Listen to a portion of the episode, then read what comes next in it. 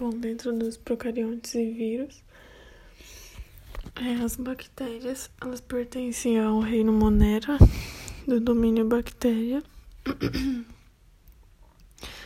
É, elas são unicelulares e algumas espécies também são pluricelulares. Elas têm diferentes formas, como cocos, bacilo, espirilo, vibrião.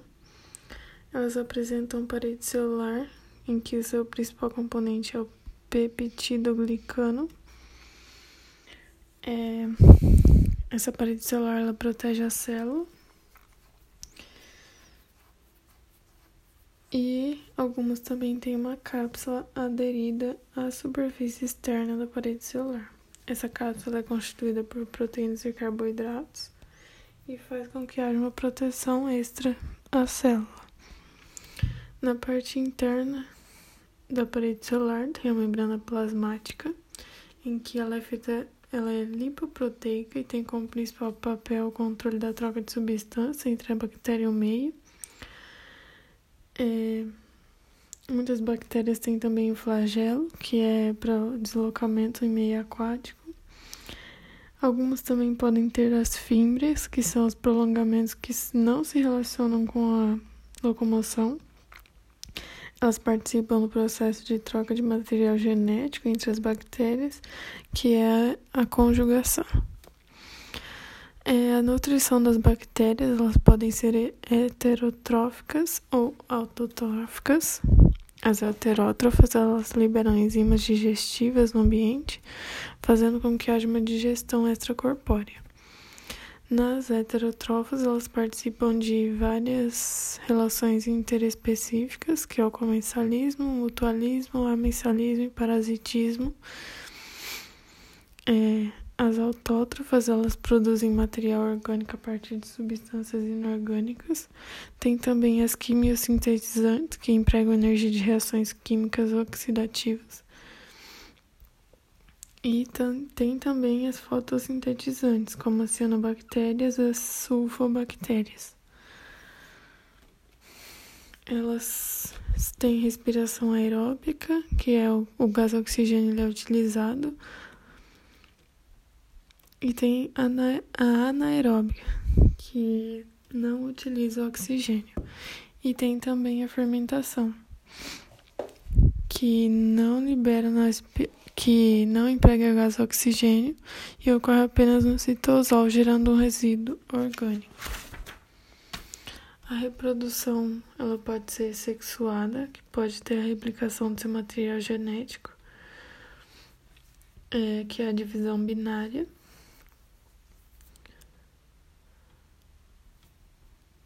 É, elas são muito utilizadas na produção de antibióticos para que haja o combate de outras bactérias. Tem também a sua utilização na produção de álcool, ácido lático, metano, ácido acético, é, produção de hormônios, hormônio do crescimento, insulina. É, as arqueas, elas são organismos unicelulares procariontes. Elas eram denominadas arqueobactérias, mas atualmente constituem um domínio à parte. Elas são diferentes das bactérias pelo fato de sua parede não ser constituída pelo peptidoglicano. É, algumas doenças de bactérias são acne, carbúnculo, botulismo, brucelose, é, clamídia, cólera, é, febre maculosa, gonorreia, leptospirose, peste negra, pneumonia, sífilis, tétano, tuberculose, úlcera. Os vírus, agora os vírus, eles são acelulares, então não constituem uma célula. Ele é bem simples, ele não tem metabolismo próprio e não tem é, funções vitais como nutrição, respiração e excreção. Eles são parasitas intracelulares.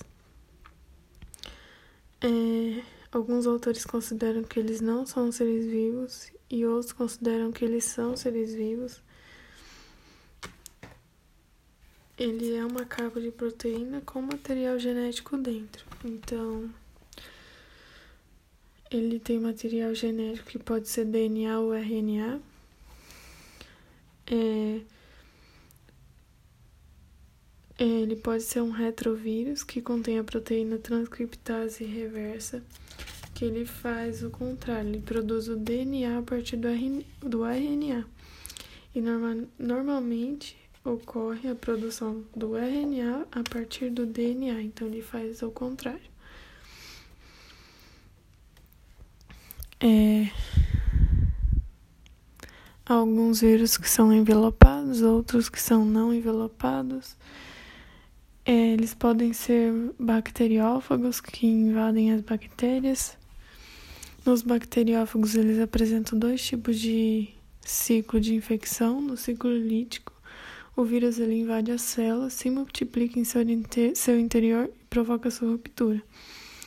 Então, primeiramente, com a ligação do vírus à parede da bactéria, o vírus libera de sua cauda certa quantidade de enzima que digere parte da parede da bactéria e gera um orifício. Então, ele introduz seu DNA nessa célula hospedeira. Esse DNA passa a comandar as atividades metabólicas da célula.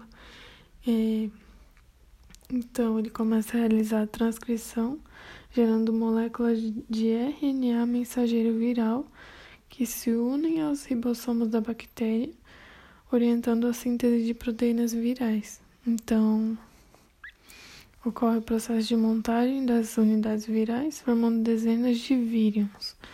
E a parede bacteriana sofre lise, que é a desintegração, e ocorre a liberação do vírus, que pode é, infectar outras células.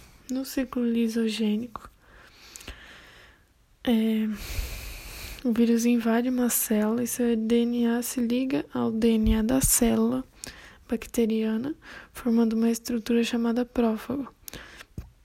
Esse DNA viral se multiplica com o DNA bacteriano e são geradas muitas bactérias contendo esse, esse DNA viral. Então, esse vírus, na forma de prófago, não exerce efeito danoso ao metabolismo bacteriano e permanece em latência. Então, ele fica meio que desacordado.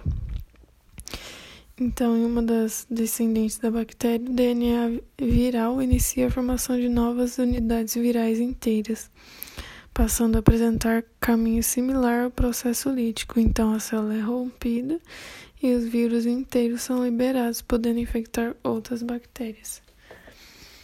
Algumas doenças causadas por vírus, que é o HIV, ou também chamada AIDS, ele é um vírus envelopado de RNA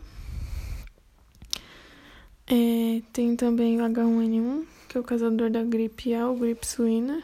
O vírus H1N1 ele é envelopado e dotado de RNA também. E o arbovírus, que são os vírus transmitidos por artrópodes, como os mosquitos. Tem a dengue e a febre amarela.